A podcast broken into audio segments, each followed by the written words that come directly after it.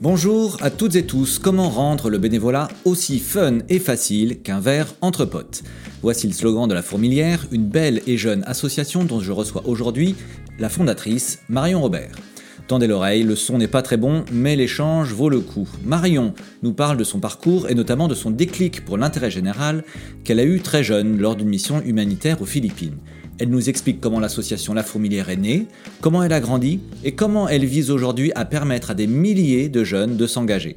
Au passage, Marion nous donne quelques conseils pour animer une communauté, une de ses spécialités. Je suis Yvan Gatignon, le fondateur de Big Bloom. Nous organisons des hackathons solidaires. J'espère que ce podcast vous donnera envie de participer à l'un de nos prochains hackathons. Découvrez-les vite sur notre site www.bigbloom.com voilà, il est temps de vous laisser à mon échange avec Marion Robert.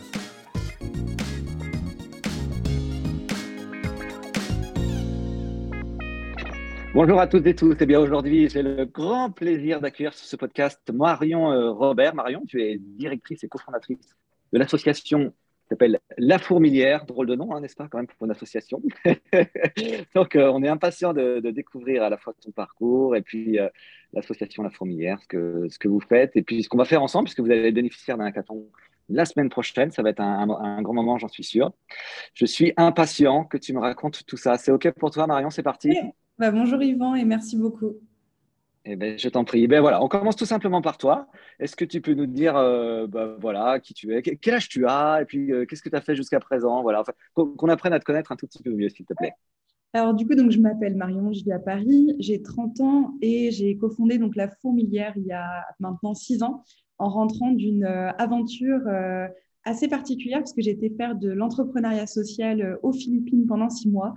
Euh, je pourrais en parler des heures, mais en gros, j'ai élevé des canards pendant six mois pour essayer de valoriser, ce produit euh, aux Philippines. Et puis, j'ai rencontré plein de volontaires euh, français sur place. Et c'est du coup en rentrant de cette mission il y a six ans qu'on s'est dit, OK, il faut qu'on fasse quelque chose, il faut qu'on arrive à s'engager, mais près de chez nous et pas à l'autre bout du monde. Donc, qu'est-ce qu'on peut faire? Voilà un peu comment, comment, ça, comment ça a commencé. Et aux Philippines, donc c'était suite à tes études, c'est ça? C'était un premier job, c'était quoi? Exactement. Alors en fait, euh, du coup, moi j'ai fait euh, une école de commerce et un diplôme en sciences politiques à l'IEPDEX et euh, je devais faire un stage final et, et notamment avoir une expérience à l'étranger. Et du coup, je, le fondateur de l'ONG en question aux Philippines, qui s'appelle Gawad Kalinga, a l'habitude de faire un tour des écoles en France pour parler de l'entrepreneuriat social. Et c'est un peu dans ce cadre, donc j'ai pensé à lui, j'ai pensé à l'ONG. Et du coup, c'est pour ça que j'ai décidé de partir là-bas pour vivre cette expérience euh, qui, avait, qui faisait complètement sens par rapport à mes études, mais qui me permettait aussi de vivre euh, une expérience à l'étranger. D'accord. c'est marrant parce qu'il y a quand même un. Bon, nous, euh, on interviewe beaucoup d'entrepreneurs sociaux sur ce podcast, évidemment, tu le sais, hein, Marion. Et il y en a beaucoup qui sont quand même marqués. Il y a une sorte de déclic euh, par ce genre de, de, voyage un peu initiatique, je ne sais pas si tu m'autorises le terme, mais qui permet de voir le monde avec des yeux nouveaux. Et toi, euh, c'était les, les, Philippines. Alors, euh, et, et, ce déclic, est-ce que tu peux nous en parler Intéressant à, comprendre aussi, parce qu'à nouveau, ce, ce, podcast est écouté par des, des, gens qui, pour certains, sont un peu à, la recherche de leur déclic. Comment tu le, tu le qualifierais selon toi? Qu'est-ce qui s'est passé dans ta tête à ce moment-là? Alors, je dirais pas que c'est un déclic. Je pense que depuis, euh, que je suis petite, j'ai un peu cette volonté euh, bah, qui est un peu parfois, on peut pas vraiment trouver d'origine, mais inhérente à certains, qui est de vouloir euh, bah, avoir de l'impact, aider les autres, en tout cas faire quelque chose où on se, qui est en accord un peu avec ses valeurs, avec ce qu'on recherche. Mais c'est vrai que par contre, le déclic des Philippines, comment dire, c'était plus après avoir justement vu enfin, partager avec des amis leur expérience justement de, d'humanitaire à l'étranger, etc. Moi, j'avais, j'avais un peu, je ne sais pas pourquoi, j'étais pas hyper à l'aise avec cette notion entre guillemets de charité euh, au sens strict, et j'avais vraiment envie de me dire euh, qu'aujourd'hui l'entreprise pouvait être euh, et redevenir ce qu'elle était en fait au départ, c'est-à-dire un lieu dans lequel on se sent bien, un lieu où l'humain est mis au cœur de l'entreprise et où en même temps ça nous permet bah, tout simplement de, de, de, mener une vie dans laquelle on est épanoui, de gagner de l'argent et que ça ne devait pas être purement une logique de profit. Et du coup, je me suis dit, c'est génial de pouvoir euh, aller à l'étranger, travailler main dans la main en fait, avec des personnes sur place qui vont aussi m'apprendre beaucoup, mais à qui je vais pouvoir apprendre. C'est vraiment cette logique de, de partenariat, d'échange et non de charité qui, moi, m'a touchée. Et en fait, qui m'a touchée au moment où j'en ai entendu parler, bah, au cours de conférences ou en discutant avec d'autres amis qui avaient pu euh, euh, justement déjà partir aux Philippines, vivre cette expérience. Et c'est un peu à ce moment-là que je me suis dit, tu as déjà fait des stages en cabinet d'avocat, tu as fait des stages, j'ai fait un stage au Consulat général de France à Los Angeles. Enfin, c'était des, des, expériences euh, qui n'avaient absolument bah, rien à voir. Et je me suis dit, c'est peut-être le moment de découvrir l'entreprise, mais sous un jour différent sous un jour qui, moi, me correspondait plus. Et du coup, c'est pour ça que j'ai testé, euh, que j'ai eu un peu ce déclic et je me suis dit, allez, vas-y. Euh, même si j'avoue que je n'avais aucune notion, je crois, avant de où, où, les Philippines se situaient sur une carte. Mais ce n'était pas du tout le pays qui comptait. C'était pas du tout, bon, je veux aller aux Philippines, qu'est-ce que je peux trouver là-bas? C'était vraiment le, le projet qui était proposé qui m'a euh, du coup séduite et où du coup je me suis dit bon bah c'est les Philippines, ce sera les Philippines, ça aurait pu être un autre pays et du coup c'est pour ça que je me suis décidée à partir. D'accord, super. Donc tu fais ça, et puis après, donc tu rentres en France, hein, c'était prévu, non, j'imagine, c'est ça? Et puis, euh, et à ce moment-là, tout de suite dans la foulée, hop, euh, tu, montes la fourmilière, c'est comme ça que ça s'est passé? C'est à peu près comme ça que ça s'est passé. Euh, du coup, on est rentré, et puis avec les autres volontaires qui aussi continuaient leur parcours à Paris, on s'est dit, c'est quand même dommage de, d'avoir attendu d'aller à l'autre bout du monde pour s'engager. Qu'est-ce qui fait qu'on ne s'est pas forcément engagé avant près de chez nous? Et en fait, on s'est rendu compte que ce n'était pas l'envie de s'engager qui manquait, qu'on avait toujours eu un peu cette envie, mais que c'était simplement la complexité un peu euh, bah, de, du fait de s'engager. Quand on dit complexité, on entend un peu le fait qu'il y a plein d'assauts, en fait. Il y en a beaucoup, beaucoup, c'est pas ça qui manque.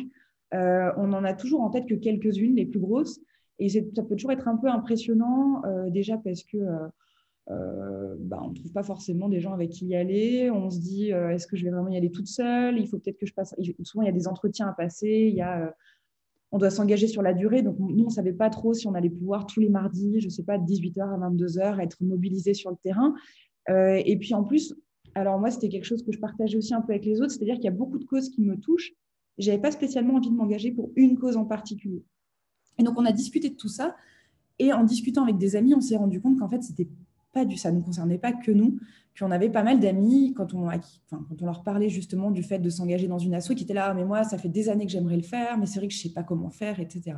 Et donc c'est un peu comme ça qu'est née euh, la vision de la fourmilière, qui était de se dire, levons les freins à l'engagement. Euh, et du coup, on a commencé à aller euh, repérer des petites assos, pas forcément connues à Paris, avec qui qu'on appelait et on leur demandait, est-ce que vous êtes d'accord pour qu'on vienne à 6, 7, samedi à 14h euh, et qu'on ne revienne pas forcément, mais qu'on vienne nous apporter en tout cas une énergie fraîche samedi là euh, en, groupe de potes. Et du coup, c'est comme ça qu'on a, que ça a commencé. On a, on a commencé à 6 et après on a proposé à des amis de venir avec nous. Et en fait, c'est vraiment ce geste tendu vers l'autre de dire samedi, rendez-vous 14h sur tel marché pour faire du glanage de légumes, est-ce que tu es chaud? Et du coup, euh, généralement, la réponse était oui. Et voilà, et du coup, ça c'est on a été d'abord 6, puis 10, puis 20, puis en fait, on a multiplié un petit peu euh, nos, connaissances du secteur associatif, parce que quand on va dans une asso, on nous en conseille d'autres, etc. Euh, on a créé un groupe Facebook sur lequel on rajoutait nos amis, on partageait nos bons plans de bénévolat, du coup, des bénévolats cool, accessibles, sans engagement. Et voilà un peu comment ça a démarré, et on ne s'attendait pas du tout à créer une asso et à ce que ça prenne de l'ampleur, mais en tout cas, on a créé ce groupe Facebook qui, en fait, a grossi. Euh, très vite. Ouais, c'est marrant. Ouais, c'est ça. En fait, c'est un groupe Facebook au départ, la fourmilière. Ouais, c'est marrant. Et juste pour la, pour la, pour, la, petite histoire, les premières assos avec lesquelles vous avez travaillé, donc tu parlais de, de, glanage, c'est ça, sur les marchés. C'était quoi les, premières actions? Alors du coup, effectivement, on a commencé avec euh, notamment bah, Moisson Solidaire, qui euh, du coup récupère des invendus à la sortie des marchés et les redistribue euh, à tous ceux qui ont, voilà, à tous ceux qui veulent en fait, aux personnes un peu en situation de précarité, enfin les étudiants et, et, euh, c'est ouvert à tous. On a aussi commencé euh, à faire rapidement des maraudes euh, avec l'association Dans ma rue, qui est toujours un partenaire, une association qui a plusieurs antennes dans Paris. Et l'objectif, ce qu'on trouvait chouette de dans cette asso, c'est que ça, en fait, on peut s'investir dans son arrondissement pour créer justement du lien avec les gens de son arrondissement. D'où le fait que ce soit le nom de Dans ma rue. Et en fait, c'est des gens super jeunes, c'est des gens super dynamiques et qui ont aussi qui sont développés très vite on a aussi travaillé au début avec l'association La Cravate Solidaire pour les aider à faire du tri dans leur vestiaire, etc., euh, qui aide euh, justement bah, les personnes éloignées de l'emploi à euh, bah, leur apprendre les codes un peu de, faire, de passer un entretien d'embauche pour retrouver un travail et aussi leur donner bah, des vêtements, leur redonner confiance pour pouvoir aller passer ces entretiens. Donc, on a un peu commencé avec en fait, l'objectif, c'était vraiment de proposer plusieurs types de missions. Ça allait de la végétalisation urbaine. On a aussi travaillé avec une autre asso euh, dans le cinquième qui revégétalisait euh, des rues. Donc, c'était Nouvelle Acropole. Euh, avec Veni Verdi, qui fait aussi l'agriculture urbaine dans, une, dans un collège dans le 20e arrondissement. Et nous, on voulait vraiment pouvoir proposer des missions variées à nos potes en disant bah, si tu es plus engagé pour l'environnement ou si tu es plus engagé pour la lutte contre la précarité, euh, tu as plein de solutions. Ou alors, au contraire, si tu sais pas pour quelle cause, bah, voilà, tu en as plein et tu peux les découvrir sur ton temps libre, euh, le soir, le week-end, quand tu veux. Ok, super. Hyper clair comme projet. On voit bien, en fait, vous je, vais essayer de le formuler avec mes mots et puis tu vas me corriger, bien sûr, Marion. Mais donc, il y a une logique, vous êtes un peu intermédiaire, c'est ça, entre des, associations qui œuvrent sur des causes sociales euh, qui vous tiennent à cœur et puis des gens qui ont envie de s'engager et puis qui ne savent pas forcément comment faire. C'est bien ça, ça, ça va? alors en fait, nous, notre vision, du coup, qui est vite venue, c'était de d'essayer de rendre le bénévolat, en gros, aussi fun et accessible qu'un verre entre potes. Donc ça, c'était la, la, baseline. Euh, du coup, rendre ça euh, aussi fun, accessible qu'un verre entre potes, on se veut être une communauté accessible, euh, ouverte à tous, où les gens vont justement retrouver un peu les mêmes envies chez les autres. Et donc, il y avait cette envie, au-delà d'être un intermédiaire, d'être une communauté qu'on peut mobiliser en fait, facilement, rapidement, on peut, euh, euh, pour venir en aide effectivement à soit une asso, mais aussi aux autres, ou tout simplement faire une marche pour le climat. Et l'objectif, c'est d'avoir un peu une force de frappe comme ça, et, surtout que chacun se sente bien dans cette communauté. Et du coup, au-delà de relayer les missions de nos associations partenaires qui auraient besoin justement de renforts ponctuels, on s'est mis, en fait, nous, à euh, développer d'autres, on peut dire ça, on peut dire des concepts, mais on s'est mis à développer ce qu'on appelle nous des fourmissions. Donc, euh, on a plein de jeux de mots comme ça. Hein. Les cofondateurs, les cofondateurs ont autoproclamé le four ministère. Euh, nos super bénévoles, on les appelle les formidables fourmis actives. Enfin bref, on a plein de jeux de mots et du coup, on s'est mis à faire des fourmissions tous les mois. Et le concept de la fourmission, c'est de créer, en fait, c'est d'événementialiser, si on peut dire ça comme ça, euh, un bénévolat. Donc, pour donner un exemple hyper clair, hyper, euh, hyper facile, euh, par exemple, en décembre dernier, on a fait une fourmission avec l'association Mamama qui lutte contre la précarité en faisant du tri de vêtements, de produits d'hygiène et en faisant des colis à partir de ce tri pour des mamans en situation de précarité et pour leurs enfants. Et donc Christian, le responsable des bénévoles de Mamama, que je rencontre dans le cadre d'un atelier euh, organisé par la mairie de Paris, me dit bah, écoute, en ce moment, on a énormément euh, de dons, on a, ça nous prendrait mais trois semaines pour tout trier, c'est le rush, etc. Et du coup, moi, je lui dis bah, écoute, Christian, organisons un événement un peu sympa ensemble qui, qui va faire venir une cinquantaine de personnes un dimanche et on va abattre un gros, gros travail comme ça de tri sur une journée. Mais pour pas que ce soit trop rébarbatif et qu'on arrive à attirer du monde, rendons euh, ce bénévolat donc oui attractif en faisant un brunch au début qu'on va partager avec les mamans bénéficiaires. Euh, c'était presque Noël, donc j'ai dit on va mettre des enceintes un peu partout dans l'entrepôt, mettre de la musique euh, un peu sympa de Noël, etc. pour créer une ambiance justement un peu festive et pas justement plombante. L'idée c'est vraiment qu'on ressorte de ce bénévolat en disant oh là là j'ai passé un super moment, j'ai rencontré des gens. En fait c'est ça le bénévolat. Ah je pensais que c'était plus que c'était moins rigolo, que, c'était, que ça pouvait être un peu lourd, et du coup, que ça donne envie aux gens qui viennent de, revenir et de s'inscrire dans, d'autres missions. Et du coup, donc là, l'action de la fourmilière, c'est d'aller trouver ces assos où on peut venir à beaucoup, et puis nous, de communiquer auprès de notre communauté, d'animer notre communauté, de faire de la communication un peu cool pour que les gens viennent avec leurs amis, leurs familles, leurs potes. On a l'habitude de dire viens avec ton date Tinder, viens avec tes cousins. Enfin, il y a un peu cette communication qu'on essaie d'instaurer qui est de de montrer que ça peut être fun. Quoi. Voilà. Et du coup, on fait ça tous les mois sur une cause différente. Et on essaie toujours de prendre un verre, de créer des défis pendant la journée pour vraiment créer cet esprit euh, euh, de communauté, cet esprit sympa, etc. Et alors, selon toi, parce que donc, tu connais bien euh, les jeunes, on va dire ça comme ça, si tu me permets, qu'est-ce qui les motive, les jeunes? Pourquoi est-ce qu'ils sont prêts à s'engager à, à, faire une mission comme celle que tu décris? Qu'est-ce qu'ils viennent chercher concrètement? C'est quoi? Alors, ce qu'ils viennent chercher, euh, je pense que c'est un peu sortir de leur euh, zone de confort, de euh, sortir de leur quotidien et peut-être aussi de se dire, bah, dans mon travail, peut-être que justement, je n'ai pas ce, truc où je me dis qu'en rentrant le soir, j'ai pu peut-être, je ne sais pas, aider quelqu'un ou avoir un petit peu mon, impact, ou même par rapport à justement la protection de la planète. En fait, le truc, c'est qu'on se dit souvent, ah ouais, j'aimerais trop, ah, mais je le ferai, c'est sûr, dans deux semaines, je le ferai. Et où en fait, finalement, on est toujours happé par son quotidien. Et du coup, euh, et du coup, le, la fourmilière, en fait, va être vraiment ce tremplin, puisque, euh, en fait, ça passe. Enfin, si on regarde aujourd'hui dans la communauté de la fourmilière, il y a 15 000 personnes à Paris, en Ile-de-France. Donc, la formule fonctionne. Et en fait, ça a été uniquement presque du bouche à oreille. Des gens, justement, qui ont tendu la main et qui ont dit bah, vas-y, viens avec moi.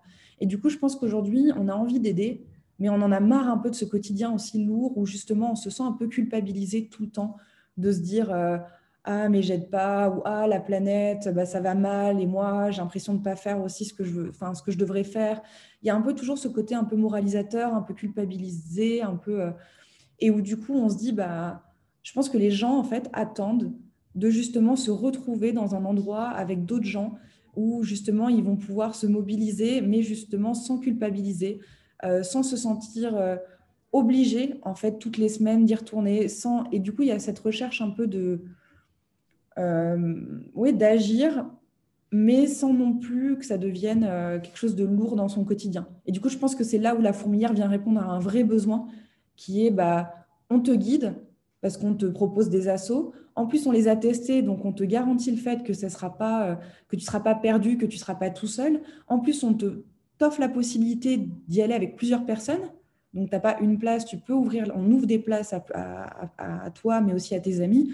Et du coup, c'est beaucoup plus facile. On se rend compte qu'il y a ce truc de je viens avec quelqu'un, et du coup, ça fait moins peur aussi. Ouais, d'accord. Ouais, c'est clair. Il y a une dimension collective qui est importante de ce que tu décris, hein, si je comprends bien aussi. On vient chercher aussi le fait de faire des choses à plusieurs, euh, de vivre oui, à plusieurs. Euh, quand on sort d'école, on s'est fait des amis à l'école, on a plein de monde, et puis parfois on se retrouve après en stage, et puis les gens partent un peu faire leur vie à droite à gauche, puis on se rend compte qu'en fait, ben, on se retrouve un peu seul, mais rapidement, ou alors on se fait des potes euh, au travail, mais ce c'est pas toujours évident si on veut dissocier sa vie perso aussi de sa, vie pro. Et du coup, il y a un peu aussi ce truc de ah ben en rentrant à la fourmilière, je sais que je vais pouvoir rencontrer des gens avec des profils assez variés et des gens surtout qui partagent un peu les mêmes envies que moi. Et du coup, il y avait un peu ce truc, euh, il y avait même ce truc au départ, hein, pour être complètement transparente, de ah ben, je vais peut-être rencontrer mon mec ou ma. ouais, bien sûr. en allant faire du bénévolat et en partageant une activité comme ça euh, et puis, alors, Est-ce qu'il y a déjà eu le, premier bébé, le premier bébé de la fourmilière Il existe ou pas encore? Alors, il n'y a pas encore de bébé, mais il y a des couples la fourmilière. il y en a quelques-uns et pour l'instant, ça dure. Donc, euh, je crois que, je crois que l'objectif est partiellement réussi. Mais, euh, non, mais, mais, mais, en vrai, on surfe un peu sur ce truc pour la Saint-Valentin, puisque au-delà des fourmissions, on organise aussi des fourmibières. Donc là, le concept est très clair. Une fois par mois, on organise une soirée dans un bar où on met en avant des associations partenaires, mais surtout c'est le moment où les bénévoles vont se retrouver, euh, où ceux qui n'ont jamais franchi le pas avec la fourmilière vont pouvoir venir nous rencontrer à ce moment-là. Et donc, on essaie de trouver des thèmes un peu rigolos tous les mois. Et euh, donc, pour la Saint-Valentin, on a notre fameuse fourmilière fourmitique. Euh, on crée des couples de bénévoles. Bien sûr, c'est des faux couples euh, simplement essayer de créer des duos, en fait, pour parler plus simplement, où les gens vont s'inscrire à deux et se dire ah bah samedi on s'inscrit à tel truc ensemble, on prend des petites photos de couple, etc. Enfin voilà, on, surfe un peu sur tous ces trucs pour, pour, pour, pour, pour, aider les gens justement à franchir le pas pour ceux qui n'ont jamais osé jusqu'ici. Quoi. Ouais, mais c'est super intéressant parce que tout ce que tu décris, c'est des astuces très intéressantes pour faire vivre une communauté, en fait, tout simplement. Il y, a, il y, a, votre communauté à vous, mais en fait, c'est exploitable dans plein, plein d'autres communautés et je trouve que c'est très intéressant. Euh, j'ai deux questions d'entrepreneurs. Euh, quel est ton modèle économique? Comment ça marche? Comment est-ce que vous arrivez à en vivre? Alors, du coup, la, donc, la fourmilière, euh, ça fait six ans que tous, ça faisait, pendant quatre ans, on, était tous bénévoles, on développait ça euh, le week-end, le soir, et en fait, on n'avait pas vraiment besoin, entre guillemets, euh, de gagner d'argent dans le sens où euh, c'était purement de l'humain. On mobilisait, c'était de la communication sur les réseaux sociaux. sauf que passer de 6 à 15 000, ça, devient un peu plus compliqué à gérer, bénévolement. Et du coup, il y a deux ans, donc moi, j'ai décidé de prendre le risque de passer à temps plein. Donc, j'ai quitté mon ancien travail. Je faisais du conseil en gestion de crise, donc rien à voir. Euh, j'ai quitté mon travail, j'ai décidé de me mettre à temps plein. J'en ai parlé avec les cinq autres cofondateurs. Et là, en fait, finalement, effectivement, on a besoin, on avait besoin de trouver ce business model, euh, tout simplement pour euh, payer les frais de fonctionnement de l'assaut, qui étaient bah, avoir des locaux dans lesquels je, bah, je, suis actuellement, avoir une petite équipe et pouvoir, pouvoir du coup bah, essayer d'en vivre. Et donc, le business model, comme tout assaut, évidemment, on fait des demandes de subventions, on répond à des appels à projets, mais aussi, en fait, pendant six ans, il y a des entreprises qui ont commencé à venir nous voir euh, en disant voilà, je vous ai connu euh, parce qu'un de nos collaborateurs euh, fait partie de votre communauté, il adore ce que vous faites. nous, on aimerait organiser une journée ou une semaine de la solidarité pour nos collaborateurs. Qu'est-ce que vous nous proposez? Et donc, au début, on ne proposait rien du tout, enfin, on n'avait pas du tout pensé à cette Et puis, on a commencé en fait avec Airbnb qui est venu nous voir et qui a dit voilà, on a 80 personnes, on aimerait un format un peu ludique. Bah, en fait, on aimerait que vous nous proposiez ce que vous savez bien faire, c'est-à-dire euh, donner envie et, donner la possibilité de s'engager sur plusieurs causes. Et donc, on leur a fait un petit calendrier sur mesure euh, où ils pouvaient aller s'inscrire en équipe, chacun, une petite équipe de 5-6, dans, dans la mission de leur choix, sur le jour de leur choix, sur une semaine. En parallèle, pour rendre le truc un peu fun, on avait euh, mis en place une liste de défis écolo et solidaires où ils devaient apporter les preuves de la réalisation de leurs défis en photo, en vidéo, le tout sur une boucle WhatsApp qu'on animait. Et donc, ça permettait vraiment de créer un esprit de cohésion. Et puis, en fait, bah, on s'est dit, euh, donc ça, c'est Airbnb. Après, on a une autre, un cabinet de conseil qui est venu nous voir, puis une autre entreprise.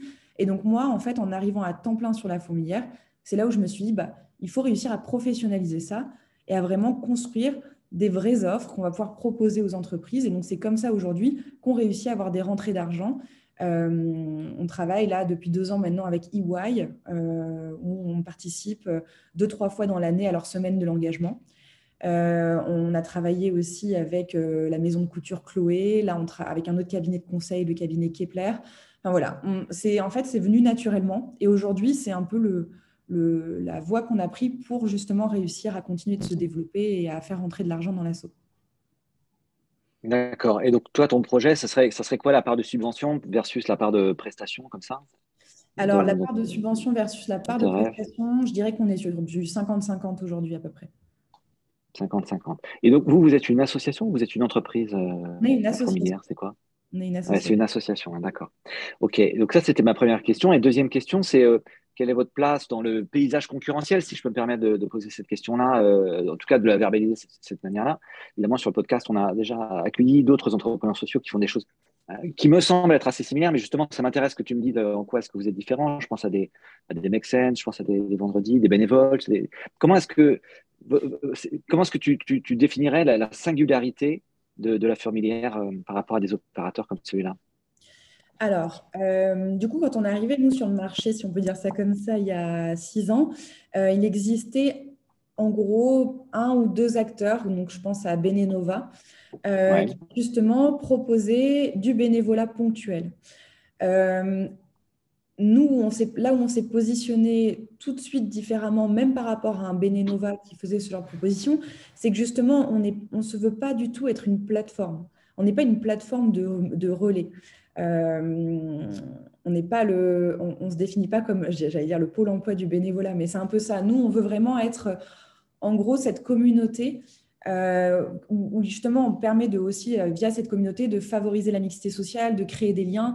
Il y a vraiment ce truc de, on va chercher les gens qui en fait ne feraient pas du bénévolat si on n'allait pas les chercher et si ça n'existait pas. Moi, je considère que un vendredi, un Bénénova, un Wenabi, un Bénévolte, en fait, c'est des gens qui, sont déjà convaincus et qui vont aller taper sur Google bénévolat sans engagement Paris. Et du coup, qui vont en fait d'eux-mêmes aller s'inscrire et qui vont s'inscrire d'ailleurs et qui vont y aller tout seuls parce qu'ils euh, ils ont peut-être déjà eu l'habitude de faire du bénévolat. Nous, la différence, c'est vraiment que euh, justement, par ce bouche à oreille, par cette communauté, par cette création de liens via aussi des événements un peu différents comme des fourmibières, comme le fait d'événementialiser un peu tout ça, c'est là où justement on va aller réussir à convaincre et à faire franchir le pas de ceux qui n'étaient pas convaincus ou qui avaient des réticences à y aller. Ça, c'est le premier point. Le deuxième point, notamment par bah, vendredi par exemple, ils travaillaient uniquement avec des entreprises. Nous, au départ, ce n'est pas du tout euh, l'esprit. Euh, pareil pour un Wenabi, c'est des plateformes qui se sont créées en disant on va faire faire du bénévolat aux collaborateurs en entreprise. Des, ils ont un business model basé là-dessus. Nous, aujourd'hui, quand on travaille avec les entreprises, on n'a pas une plateforme clé en main qu'on va plugger sur leur intranet. Euh, c'est pas du tout ça. Nous, on vient nous voir on va, ils vont nous exposer leurs besoins et nous, derrière, on va aller voir auprès de nos partenaires s'il y a vraiment un besoin de leur côté et on ne proposera des team building que s'il y a un vrai besoin et que ça a du sens. On ne va pas essayer de créer des missions un peu sur mesure, entre guillemets, euh, justement pour pouvoir répondre aux besoins de l'entreprise. Ça, on insiste vraiment là-dessus. Et il y a ce côté vraiment accompagnement qui est que euh, on va aller, euh, on va aller leur, on a envie d'aller leur parler, on va leur parler, on va participer à une plénière, on va parler d'engagement. Il y a vraiment ce truc de d'accompagnement et de collectif euh, qu'il y a dans la fourmilière et qui est peut-être moins ce qui est mis en avant par des plateformes, euh, qui est plus dans une logique de... Euh... Bah, c'est pas la même logique, quoi, en gros. Je sais pas si c'est très clair. D'accord. Si, si, ça l'est, ouais, ouais, ouais, non, mais tout à fait. Et puis, euh, ce que j'entends aussi, c'est que vous êtes une association jeune, et donc forcément, il y a des choses que tu me dis aujourd'hui qui sont différentes demain, etc. Mais euh, en tout cas. Euh, excuse-moi, je te coupe, il y a quand même quelque chose qui est super important et j'allais pas le dire. C'est qu'en fait, la fourmilière aussi, au sein de notre communauté, on a une grande, grande euh, part de personnes qui, en fait, sont issues de l'immigration. Quand on a commencé à développer la communauté, on s'y attendait pas. Il y a eu une, deux, trois, quatre, puis dix personnes qui venaient du Soudan, du Mali, d'Afghanistan. Et en fait, il y a eu un bouche à oreille, pareil, de la même façon que le reste de la communauté, énorme. Euh, et aujourd'hui, euh, on a des milliers de personnes issues de l'immigration dans la communauté. Et du coup, nous, la fourmilière, et qui était vraiment juste là en tant que bénévole, hein, pas du tout en tant que bénéficiaire, qui participait à toutes nos fourmissions, nos fourmilières. On était euh, bah, dans cette logique que j'évoquais au début par rapport aux Philippines, d'égal à égal, pas du tout de charité, mais de on est tous pareils, on œuvre tous dans le même sens.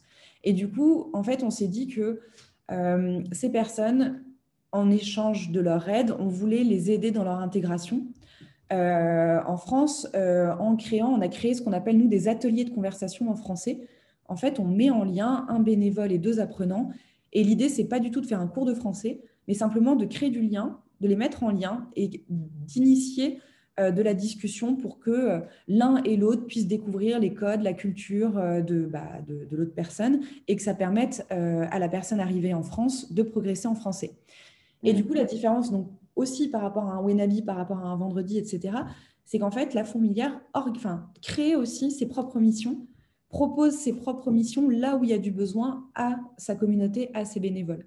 Et du coup, on organise aussi parfois des gros ramassages de déchets. On a organisé des disco smoothies pour, euh, pour sensibiliser euh, la communauté à l'anti-gaspi. Donc, il n'y a pas que ce côté relais vers des assos. Il y a vraiment ce côté, on met tout en œuvre pour organiser des choses, mettre en place des ateliers, développer des bénévolats pour justement bah, toujours dans, la même, dans le même objectif qui est de faire franchir le pas, démocratiser le bénévolat et en fait lever tous les freins, toutes les peurs face à ça. Super. Eh ben, en tout cas, c'est une magnifique, euh, magnifique projet, magnifique mission. Euh, et on est vraiment euh, super content de, travailler pour vous la semaine prochaine. Alors justement, on y vient, si tu veux bien, Marion. C'est quoi vos défis, tes rêves de développement, toi, pour la fourmilière C'est quoi? Qu'est-ce que concrètement on peut faire pour vous? Sur quoi est-ce qu'on peut vous aider?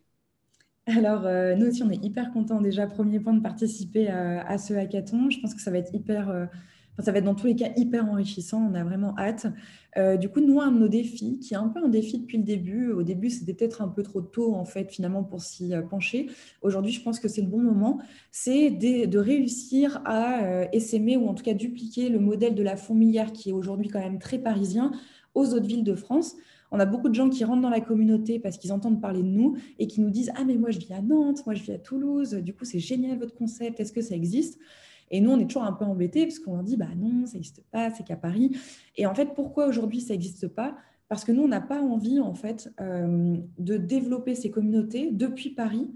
On n'a pas envie que ce soit descendant et qu'on soit dans une logique verticale euh, où on, embauche quelqu'un sur place euh, qui est en charge de faire ça. Nous, on a vraiment envie de garder cet esprit de la fourmilière et de ses débuts, qui étaient une bande de potes qui emmènent leurs potes faire du bénévolat. Et du coup, on a vraiment cette volonté d'essayer de trouver ces personnes sur place dans d'autres villes qui sont prêts en fait à se saisir un peu de l'esprit de la fourmilière, de la vision de la fourmilière et, de, et de pouvoir en fait commencer la même chose que nous, on a commencé à Paris. Euh, là où c'est compliqué, c'est que nous, c'était notre bébé, c'était nouveau, donc il y avait aussi un peu euh, cette excitation entrepreneuriale. Là, l'idée, c'est de reprendre quelque chose qui existe déjà, euh, mais de le faire à son échelle dans sa ville. du coup, c'est excitant parce que du coup, bah, il y a déjà des clés qu'on peut leur donner pour réussir à bien le faire.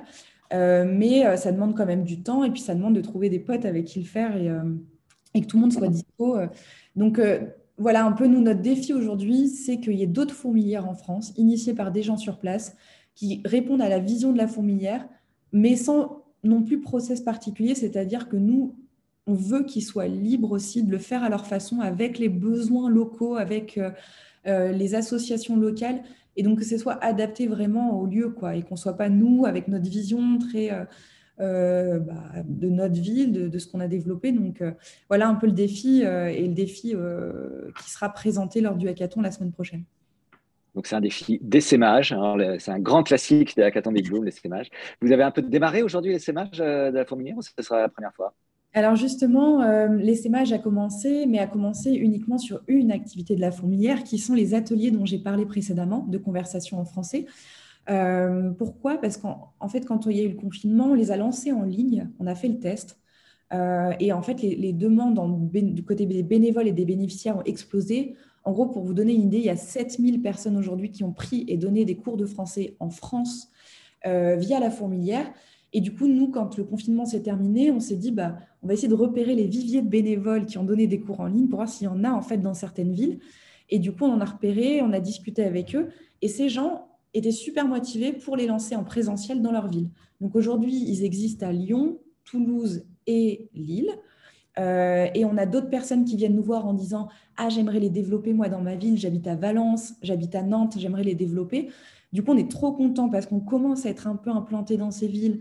Euh, la fourmilière commence à être un petit peu connue de d'autres assos, mais uniquement sur la thématique justement d'intégration des personnes euh, primo-arrivantes et uniquement via ces ateliers. Alors que la fourmilière, c'est pas que ça. Il faut vraiment qu'on arrive en fait à faire comprendre que la fourmilière, oui, c'est ça, mais que c'est aussi énormément d'autres choses et, que, euh, et du coup qu'on arrive à trouver des gens qui, autour de ces ateliers, arrivent à proposer d'autres missions, d'autres bénévolats, et du coup à élargir la communauté de bénévoles euh, autour en fait, de, cette petite communauté déjà existante. Eh ben, super, mais ça va être un magnifique euh, défi du hackathon. Je suis impatient de voir ce que ça va donner et de découvrir les résultats surtout. ça va être super. On arrive au terme de cet échange, Marion. Il y a une question un peu traditionnelle qui est la suivante.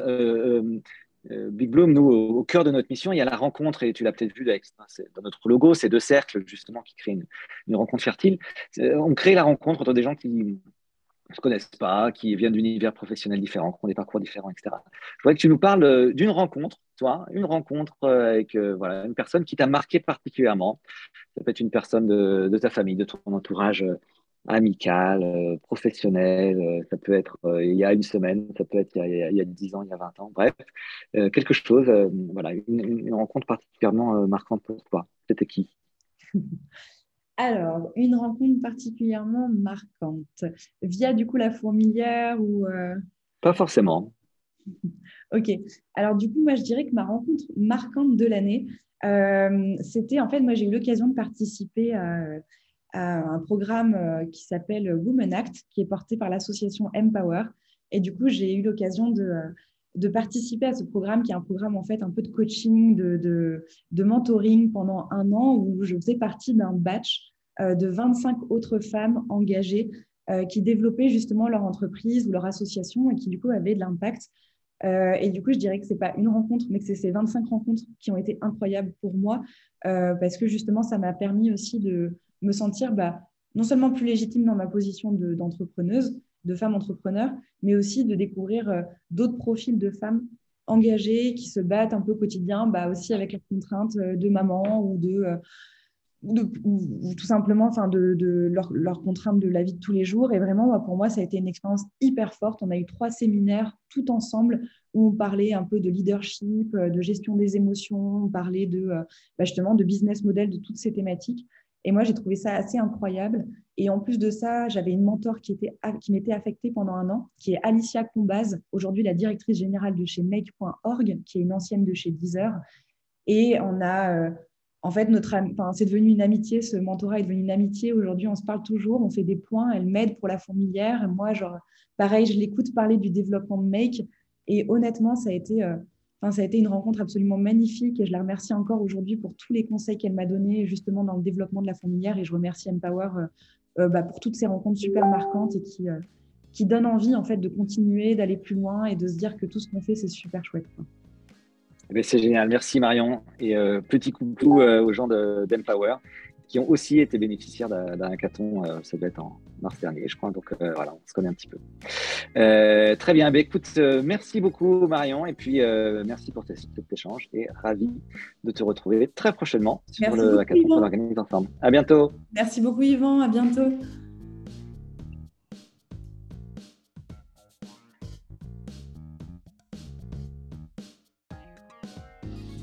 Voilà, si cet échange vous a donné envie de vous engager au service de l'innovation sociale, n'attendez plus, inscrivez-vous vite sur nos hackathons, nos incubations, www.bigbloom.org.